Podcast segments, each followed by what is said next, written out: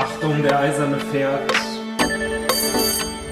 There to meet with Macbeth. Lichtposition 56, go! Theater in Dosen, der Podcast. Herzlich willkommen zu einer neuen Folge von Theater in Dosen, dem Podcast. Mein Name ist Charlotte Werner, ich bin Theaterpädagogin und Kulturmanagerin. In diesem Podcast spreche ich mit Menschen über ihre Leidenschaft für das Theater. Heute ist eine ehemalige Kommilitonin mit dabei, Judith Jung. Herzlich willkommen, schön, dass du da bist. Hallo, vielen Dank für die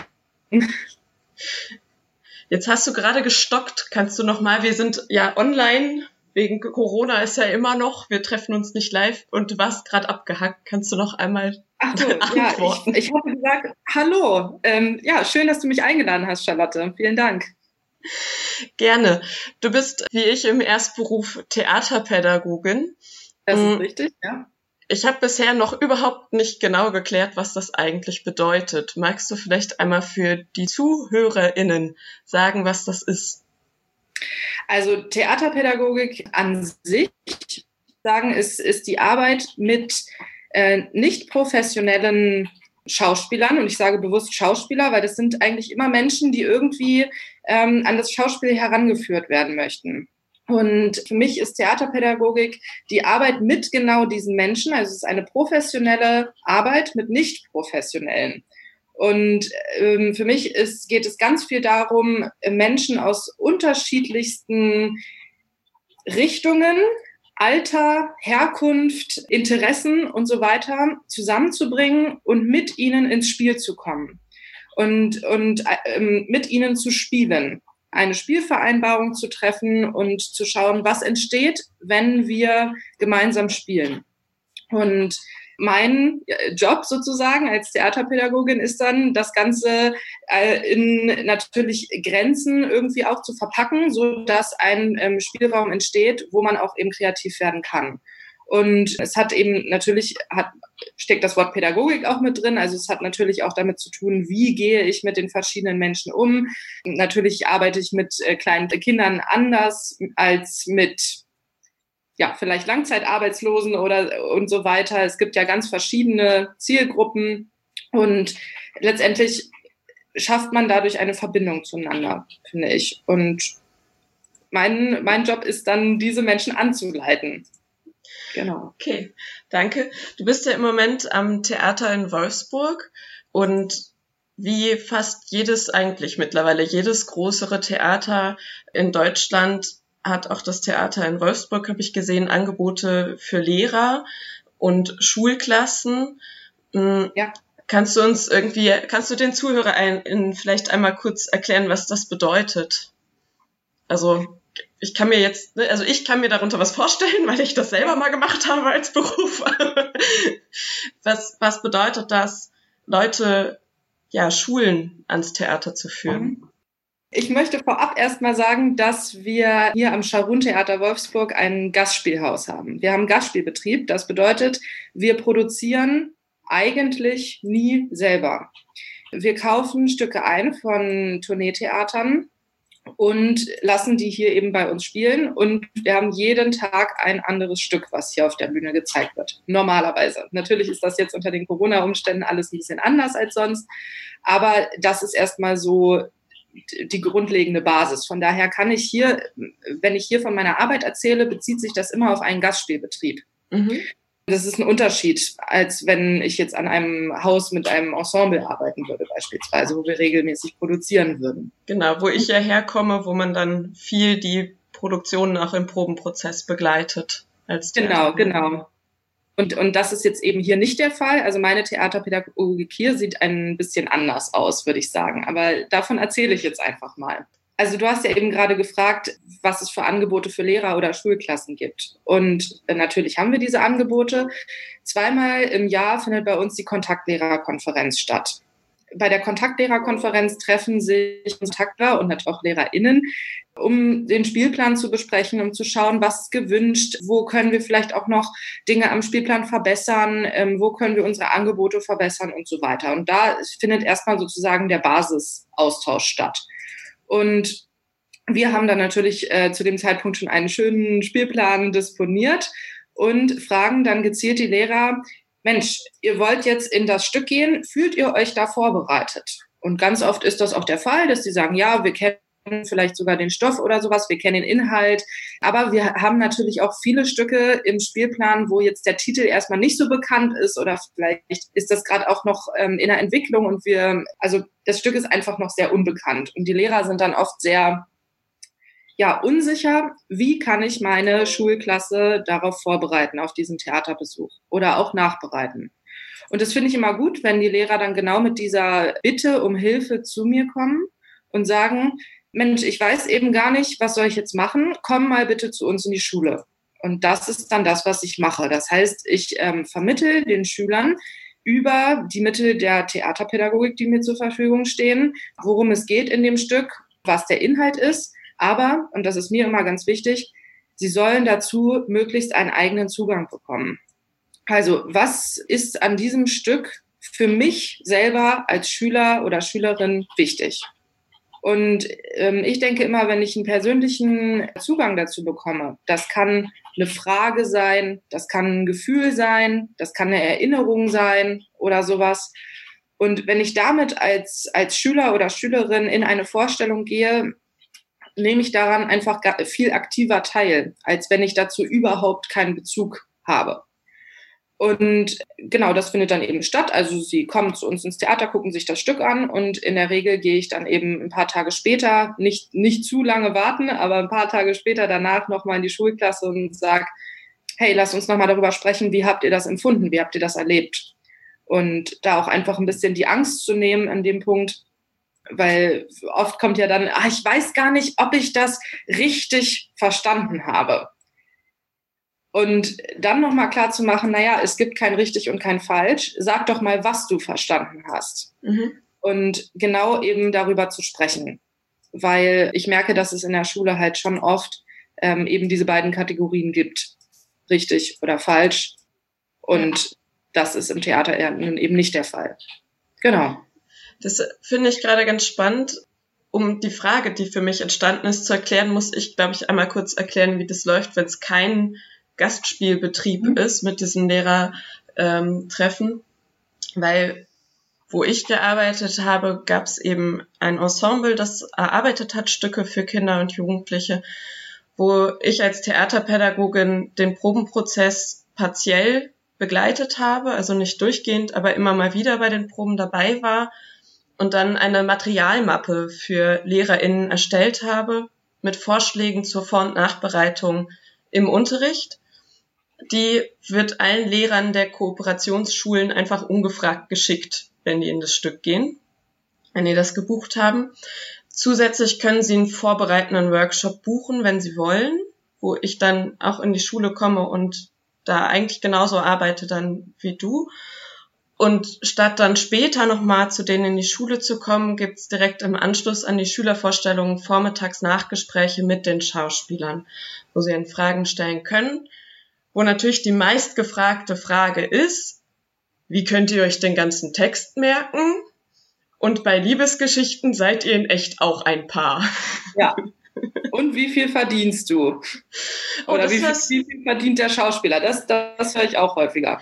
Ah, das haben wir selten, habe ich selten gehört, aber ganz oft auch, wie heißt du auf Instagram? Auch spannend. Genau, aber das, das machen wir im Prinzip auch. Also mhm. ähm, wir fragen dann eben die Ensembles, die zu uns kommen, wollt ihr ein Nachgespräch anbieten? Könnt ihr das leisten? Also dass eben die SchülerInnen auch die Möglichkeit haben, direkt mit den SchauspielerInnen dann auch zu sprechen. Mhm. So, also bei mir ist, also das, was ich dann mache, ist sozusagen so ein bisschen on top. Ja. Genau. Okay. Und also die Frage, die für mich aufkam, weil ich halt bisher die Produktionen auch immer begleitet habe, zu denen ich dann Workshops vorbereitet habe und so weiter im Probenprozess. Bei so einem Gastspiel kannst du ja schlecht vorher in den Proben schon mit zugucken. Und gerade wenn es dann modernere Stücke sind, also irgendwie zu so einer Kabale- und Liebeinszenierung, da kommt es dann noch drauf an, Schiller, wie das inszeniert ist, ob ich da gut einfach reinkomme, weil kann ich mich irgendwie am Text orientieren. Bei einer Stückentwicklung, einer modernen zum Beispiel gar nicht. Wie bereitest du dich dann darauf vor, das Leuten näher zu bringen, also zu vermitteln? Also ich bereite mich einerseits darauf vor, indem ich mit den Theaterpädagoginnen von den anderen Theatern eben spreche im Vorfeld und sage, ihr kommt ja mit eurer Produktion bald zu uns. Gibt es da Begleitmaterial? Das fordere ich an, das, genauso wie du das gerade beschrieben hast. Das gebe ich dann natürlich auch weiter an die LehrerInnen, die dann mit ihren Schulklassen kommen. Aber manchmal ist kein Material vorhanden oder noch nicht vorhanden, weil wir disponieren ja wirklich teilweise anderthalb Jahre im Voraus, sodass wir auch Stücke einkaufen, die es äh, dann aktuell noch gar nicht gibt.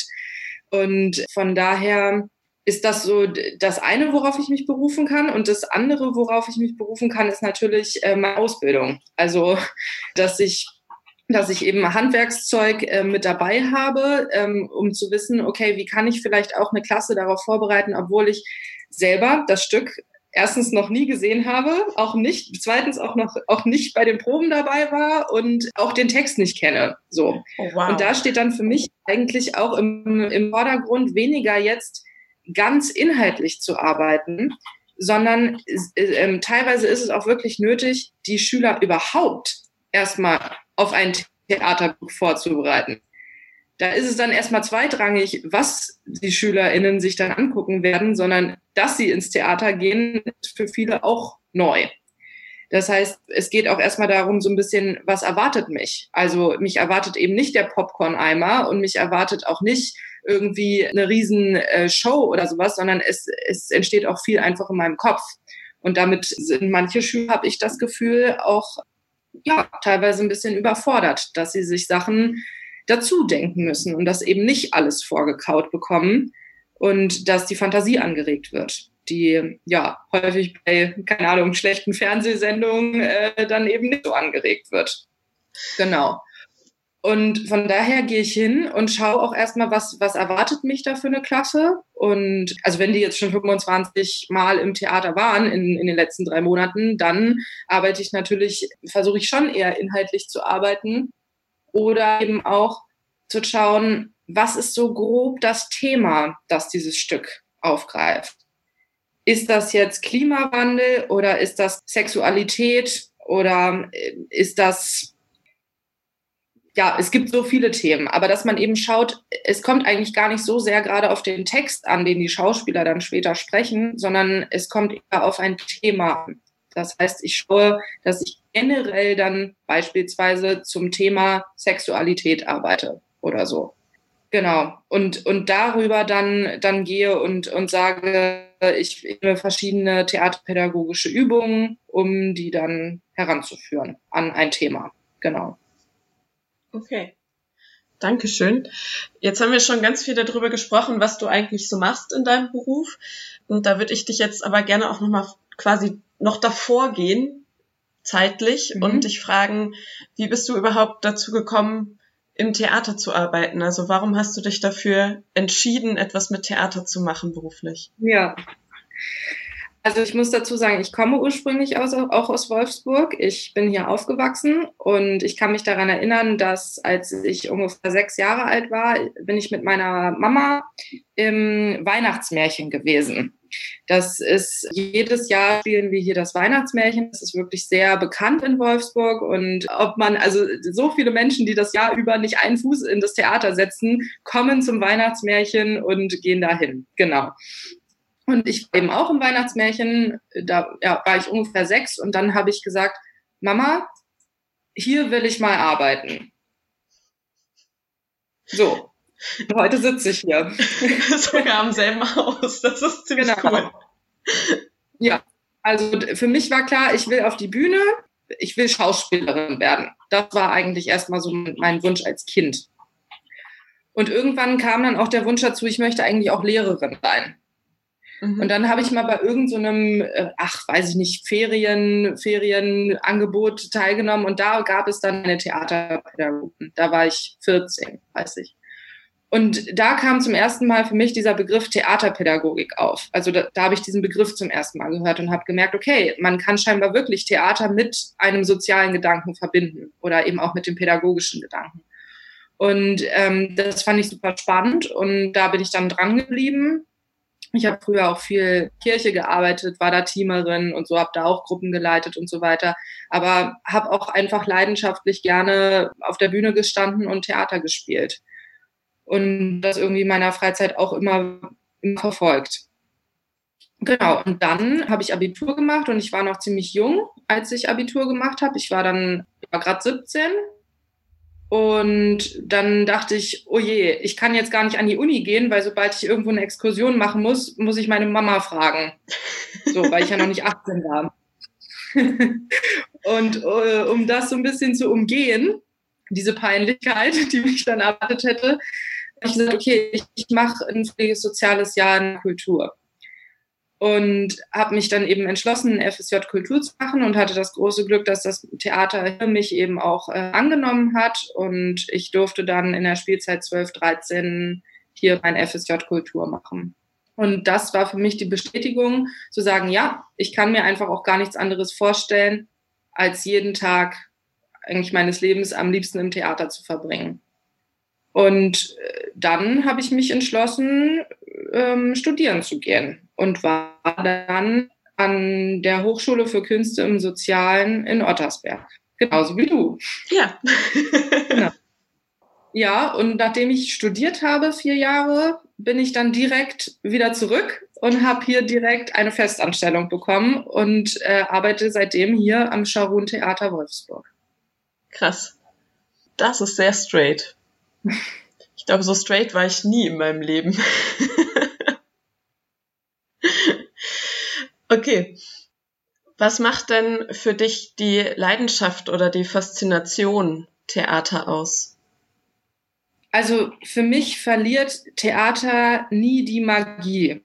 Also es hat für mich was ganz Magisches, was ganz Unheimliches, aber das meine ich gar nicht negativ, sondern sowas, etwas, was man nicht ganz begreifen kann. Aber das meine ich total positiv. Also selbst wenn ich bei einer Produktion beteiligt bin und jetzt gerade zum Beispiel stecke ich auch mitten in den Proben, selbst dann gibt es für mich, wenn wir Premiere feiern, immer wieder den Moment, wo ich es eigentlich gar nicht fassen kann, dass ich jetzt von Anfang bis Ende diese Produktion begleitet habe, weil ich immer wieder noch kleine Details finde oder mich trotzdem frage, wie, ist, wie hat er es jetzt geschafft, auf die Bühne zu kommen und anders kostümiert zu sein oder so. Und das finde ich so schön, glaube ich, dass ich mir da diesen Spaß auch oder diese Freude daran so äh, bisher so erhalten habe. Und das macht es für mich aus. Einfach diese, diese Magie und dieser Zauber, der da auch irgendwie so drin steckt, eben nicht alles zu wissen immer und, und viel, viel spielt sich bei mir dann auch so im Kopf ab. Und ähm, das ist ein großer Grund, wieso ich diese Leidenschaft entwickelt habe. Und ich, ich mag es einfach gerne künstlerisch zu arbeiten, mit, mit unterschiedlichen Menschen zusammenzukommen und, und künstlerisch aktiv zu sein, ähm, kreativ zu sein. Und deswegen bin ich eben auch Theaterpädagogin, weil es mir ganz wichtig ist, dass, dass jeder, also wirklich jeder kann Theater spielen. Jeder kann spielen. Das lernen wir, seitdem wir auf der Welt sind, weil auch Kinder spielen. Es ist zwar ein bisschen anders, aber es ist im Grunde genommen das gleiche Spiel. Und sich diese Spielfreude einfach beizubehalten, dieses Kindliche auch und auch äh, Kind sein zu dürfen und ähm, Sachen auszuprobieren, scheitern zu dürfen, das Scheitern eben auch nicht zu verurteilen, sondern es, es, es zu nehmen als Chance. Das finde ich an meinem Beruf so toll. Ja, oder am Theater generell. Und weil es meistens einfach äh, ein, ein, ein bekloppter Haufen an Menschen ist, die sich irgendwie zusammenrotten und letztendlich kommt doch was Wunderbares bei raus. Und alle haben so ein bisschen ihren Hau weg. Und ich glaube, das gehört auch so am Theater ein bisschen mit dazu. Ja. Ja, das glaube ich auch. Jetzt hast du gerade schon gesagt, Theater ist auch ein Ort, an dem man mal scheitern kann, ohne dass es schlimm ist. Da bin ich ja voll mit dabei. Eins meiner Lieblingszitate wird ja Samuel Beckett zugeschrieben mit dem Scheitern, wieder scheitern, besser scheitern. Ja. Und da würde ich sagen, da haben wir auch tatsächlich irgendwie schon so, so eine Art Link zu, deswegen könnte Theaterpädagogik vielleicht auch etwas sein, was besonders wichtig ist weil wir einen Ort schaffen, an dem ich ausprobieren kann, hinfallen kann und ja. keiner mich irgendwie bestraft oder sagst, du bist falsch, weil das das dann gar nicht gibt in dem Sinne. Mm, und ich würde gern ergänzend noch nachhaken, warum braucht es Theaterpädagogik aus deiner Sicht? Also dieses Scheitern, vielleicht gibt es da noch weitere Gründe, warum du sagst, dafür braucht es das? Ich glaube, viele Menschen vertrauen mh, mm, sich selber nicht. Und das fängt eben dabei an mit, okay, ich gucke mir ein Stück an und dann muss ich mich austauschen mit der Person, vielleicht die, die neben mir gesessen hat, ob ich das jetzt richtig verstanden habe. Oder es geht, es geht weiter mit, naja, um, um zu verstehen vielleicht auch, was so auf der Bühne passiert, ist es auch immer gut, wenn ich das selber auch mal erfahre. Mhm. Und natürlich möchte ich nicht aus den Menschen, mit denen ich arbeite, Nachwuchsschauspielerinnen heranzüchten, weil äh, es gibt genug arbeitslose Schauspielerinnen, also das brauchen wir nicht, aber ein, eben einen Zugang zu vermitteln und zu sagen, probier doch das Gleiche mal aus.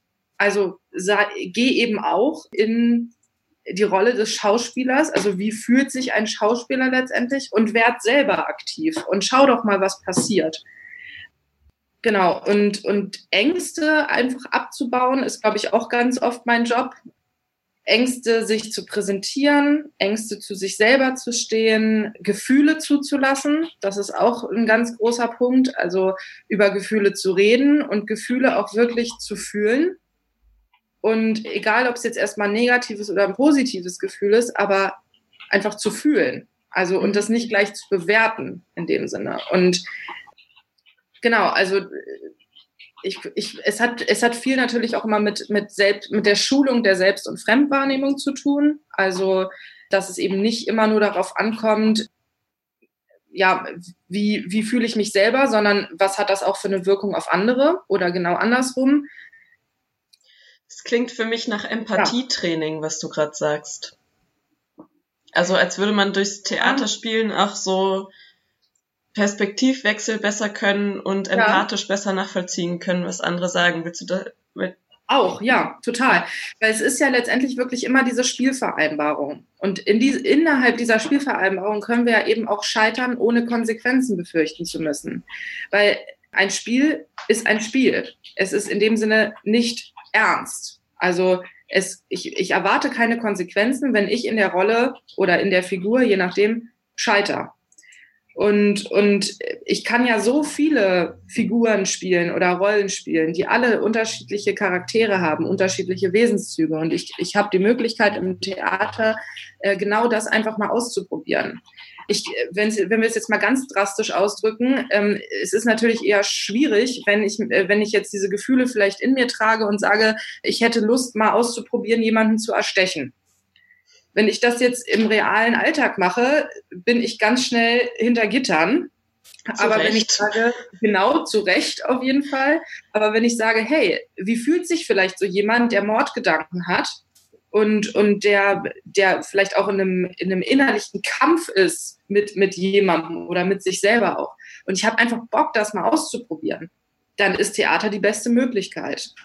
Und genauso, finde ich, kann man das auch auf andere Bereiche übertragen. Also es ist jetzt nämlich nicht nur derjenige, der jetzt den nächsten absticht, sondern halt auch, wie ist es, also vielleicht um ein bisschen abstrakter zu sagen, wie ist es, wenn man sich gelb fühlt? Oder wie ist es, wenn man sich mh, hm, schwer fühlt? Oder wie ist es, ein Vogel zu sein? Oder ne, und so weiter. Mhm. Also ich habe einfach unbegrenzte Möglichkeiten, Dinge auszuprobieren und mich in andere Wesenszüge, Charaktere hineinzuversetzen.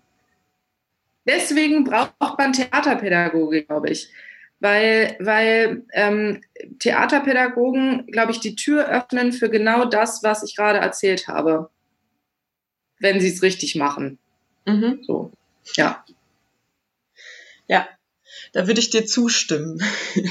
Mm, gibt es jemanden, bei dem du sagen würdest, diese Person hat mich beeinflusst auf meinem Weg in Zusammenhang mit Theater, hat ähm, mich besonders unterstützt oder mir mhm. so einen Anstoß gegeben. Also so einen Anstoß gegeben scheint dir ja schon mal die Theaterpädagogin auf der mhm. Freizeit, als du 14 warst. Aber vielleicht gibt's da noch jemanden. Also tatsächlich war es vor allen Dingen mein Lehrer, äh, mein darstellendes Spiellehrer, den ich äh, hatte von der ja, sechsten bis zur zwölften Klasse, der mir fast nie eine Eins gegeben hat, obwohl er äh, mir ganz genau eigentlich gesagt hat, so, du kannst das alles und es ist super, was du machst und ich bin total froh, dass du darstellendes Spiel gewählt hast, so, ich brauche dich, aber ich gebe dir keine Eins.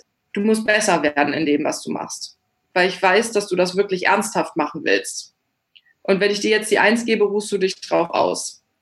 Ob das eine gute oder schlechte pädagogische Maßnahme ist, darüber, lässt sich streiten, aber mich hat es total gefordert und mich hat es angespornt. Also bei mir sozusagen hat es gewirkt und ich habe noch mehr gemacht und ich habe angefangen auch viel zu lesen dann einfach und mir, mir Dinge auch selber beizubringen. Ich bin wirklich ganz, ganz oft auch dann alleine ins Theater Wolfsburg gegangen, habe mir, hab mir Vorstellungen angeguckt, schon, schon als Jugendliche.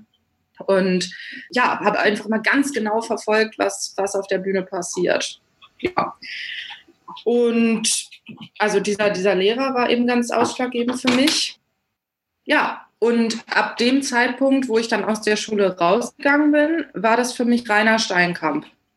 Rainer Steinkamp hat dieses Haus hier als Intendant die letzten zwölf Jahre geleitet und jetzt im Sommer gab es bei uns ja einen Intendantenwechsel, einfach weil Herr Steinkamp jetzt auch in Ruhestand gegangen ist und genau, wir haben einen neuen Intendanten und ich inszeniere aber gerade zusammen mit unserem ehemaligen Intendanten Rainer Steinkamp das Weihnachtsmärchen Die kleine Hexe. Und Rainer Steinkamp ist für mich ein ganz wichtiger Mensch. Wir haben schon viel zusammen gearbeitet im Theater, in unterschiedlichen Weisen, Kindertheater, Jugendtheater, Erwachsenentheater, also ist alles dabei gewesen. Und er hat mir ein unglaubliches Vertrauen entgegengebracht, immer. Und er hat mich immer gefördert, gefordert und ja, hat mich nie, egal welche Frage ich hatte, weggeschickt oder irgendwas.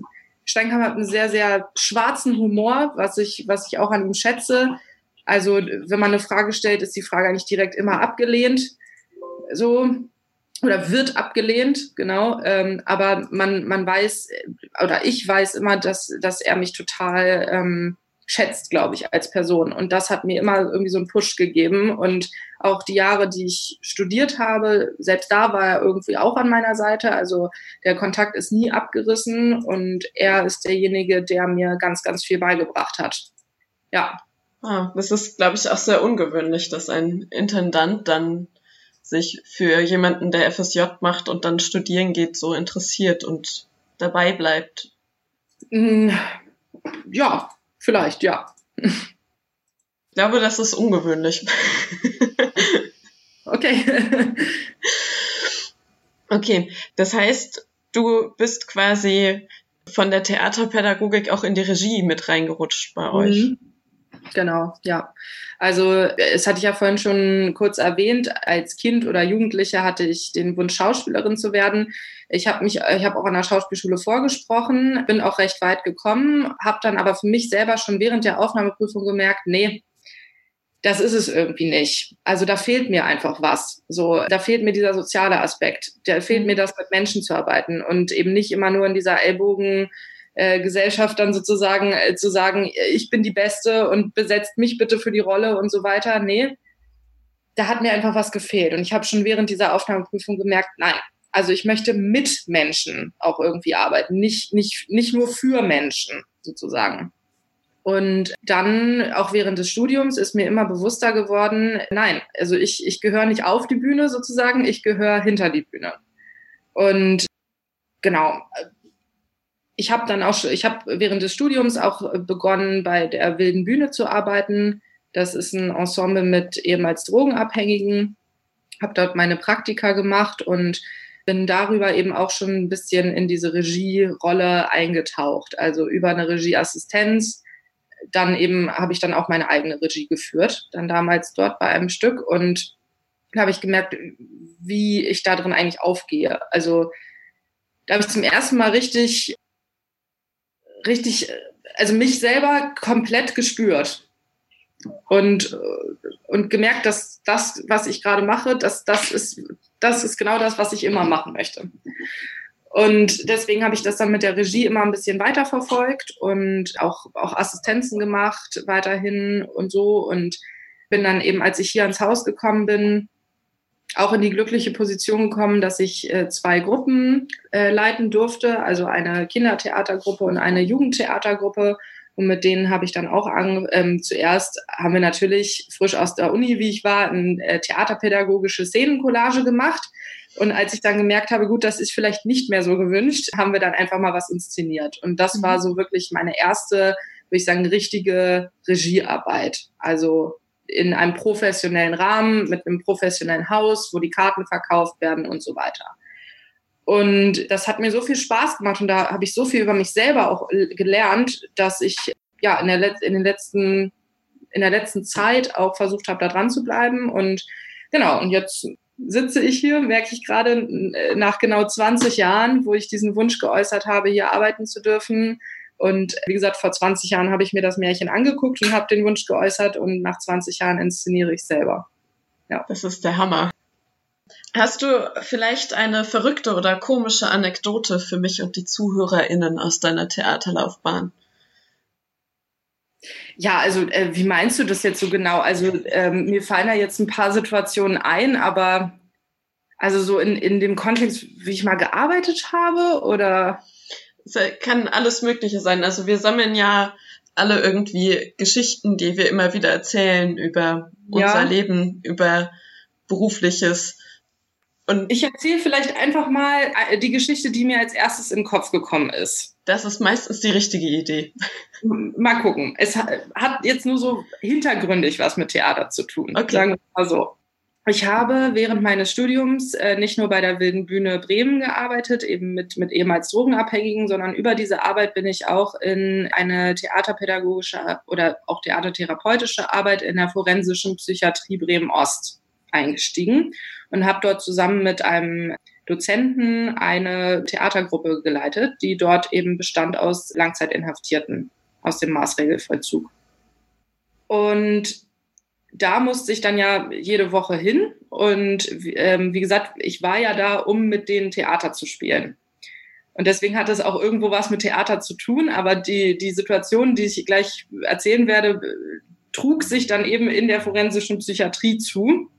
Wir gehen da also rein und den einen mussten wir immer separat abholen, weil die Leute laufen dann natürlich nicht einfach irgendwo rum, sondern die sind hinter verschlossenen Türen und den einen mussten wir immer von einem anderen Bereich abholen.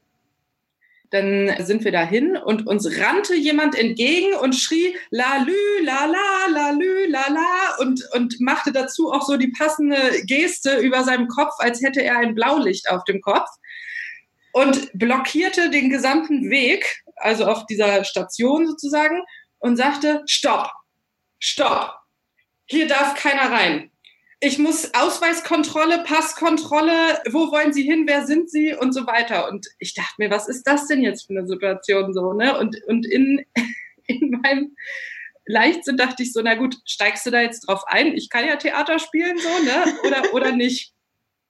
Und, und mein Dozent damals, der war dann aber ganz cool drauf und, und deeskalierte die Situation so, indem er diesem aufgebrachten Menschen, lalü, lala, lalü, lala, ähm, eben entgegenbrachte, ach nö, heute nicht. Und plötzlich ging er weg und sagte, ach so, okay, dann nicht. Und ich fand das so abgefahren, weil, weil er, er rannte da, wie gesagt, auf uns zu, lalü, lala, lalü, lala, und zwei Sekunden später war es aber total, äh, war es gar kein Thema mehr. Weil wir gesagt haben, nee, heute, heute nicht. So, heute mal keine Ausweiskontrolle. Und das hat mir eigentlich, also ich fand es super witzig erstmal, aber das hat mir eigentlich auch gezeigt, so ja, also es kann einfach von einer einen Sekunde auf der andere, auf die andere total, also das, das Setting kann sich total verändern, wenn man das richtige Stichwort gibt.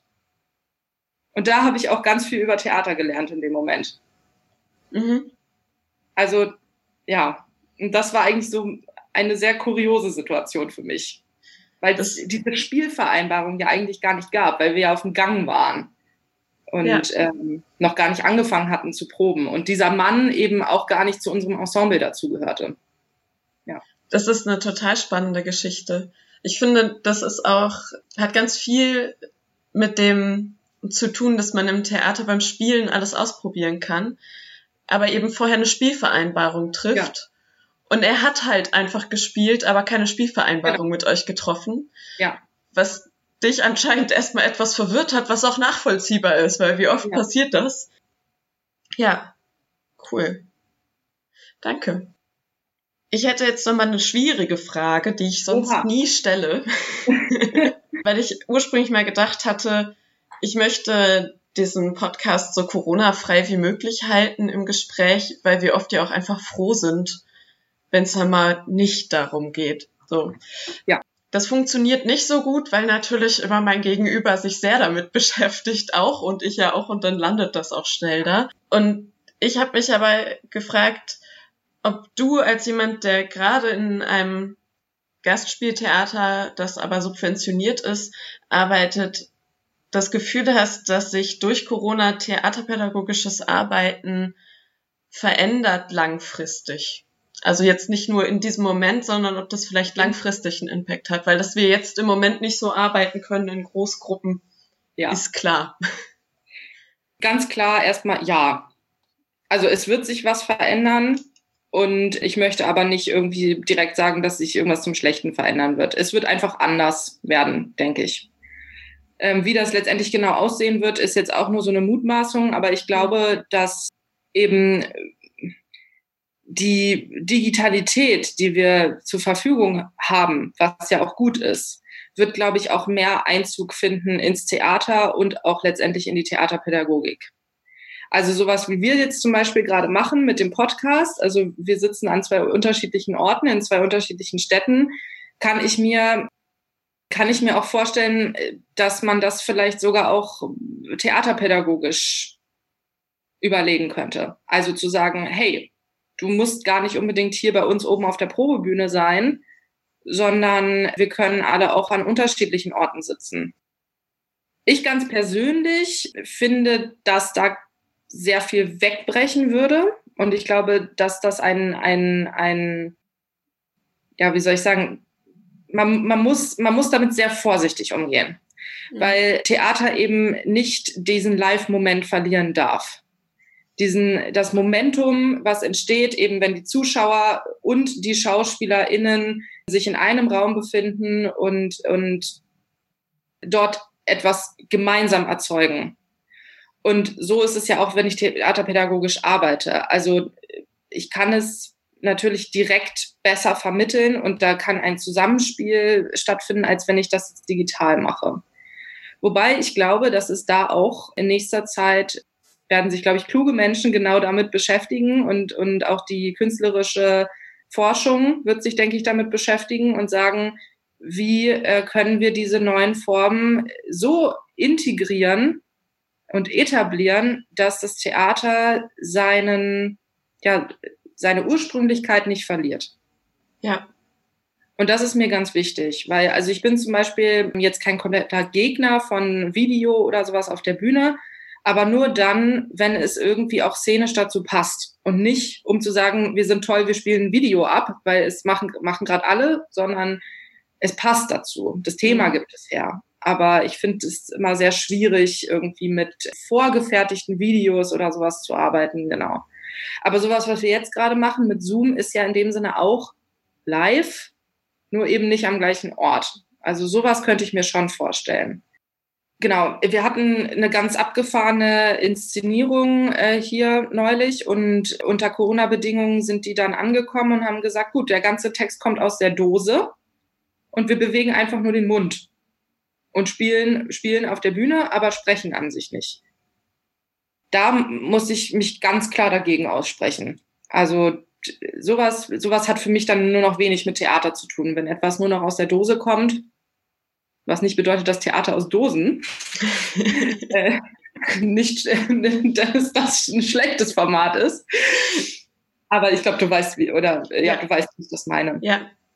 Genau. Und es wird sich was verändern. Wir müssen aufpassen, glaube ich. Ja. Man muss wachsam sein, dass äh, Theater eben diese Ursprünglichkeit behält, wo es herkommt. Ja, das, ich habe ja tatsächlich dann Hörspiele gemacht aus Clubs, dann, als der erste Lockdown kam. Mhm. Und das war total super, auf die Art und Weise die begonnene Arbeit zu beenden. Und für die Teilnehmenden war das auch toll, irgendwie dann einmal in der Woche mal für ein paar Stunden rauszukommen aus ihrem ihrer Mischung aus Homeschooling und mit der kleinen Schwester streiten oder so. Mhm. Es war aber auch merkbar, dass der Gruppenzusammenhalt viel schwieriger zu halten ist, wenn du online arbeitest. Mhm. Und eben genau dieser Live-Moment. Also wenn ich ein Hörspiel mit Jugendlichen produziere, dann arbeite ich eigentlich medienpädagogisch. Dasselbe ja. ist wie wenn ich, wenn ich jetzt nur übers Online-Arbeiten einen Film erarbeite. Ich arbeite dann eigentlich medienpädagogisch und nicht theaterpädagogisch. Und ich glaube, dass wir da tatsächlich noch aus, ganz am Anfang von einem Weg sind und ja. dass wir jetzt ganz viel solche Sachen erstmal ausprobieren, die eigentlich aus der Medienpädagogik kommen um dann rauszufinden, wie können wir das mit dem Live-Moment verbinden. So. Das, da mag ich mich total anschließen. Also das sehe ich auch so, ja. Beende den Satz, Theater ist, Punkt, Punkt, Punkt. Freiheit. Das war es mit dieser Folge von Theater in Dosen. Wenn es euch gefallen hat, dann abonniert den Podcast und schaut doch mal auf meiner Website theaterindosen.com vorbei. Ihr kennt wen, den ich unbedingt mal mit dem Podcast besuchen sollte oder habt Anregungen, Ideen, Meinungen, dann schreibt mir gerne eine E-Mail an kontakt@theaterindosen.com über Instagram at momowerner oder Facebook at Theater in Dosen.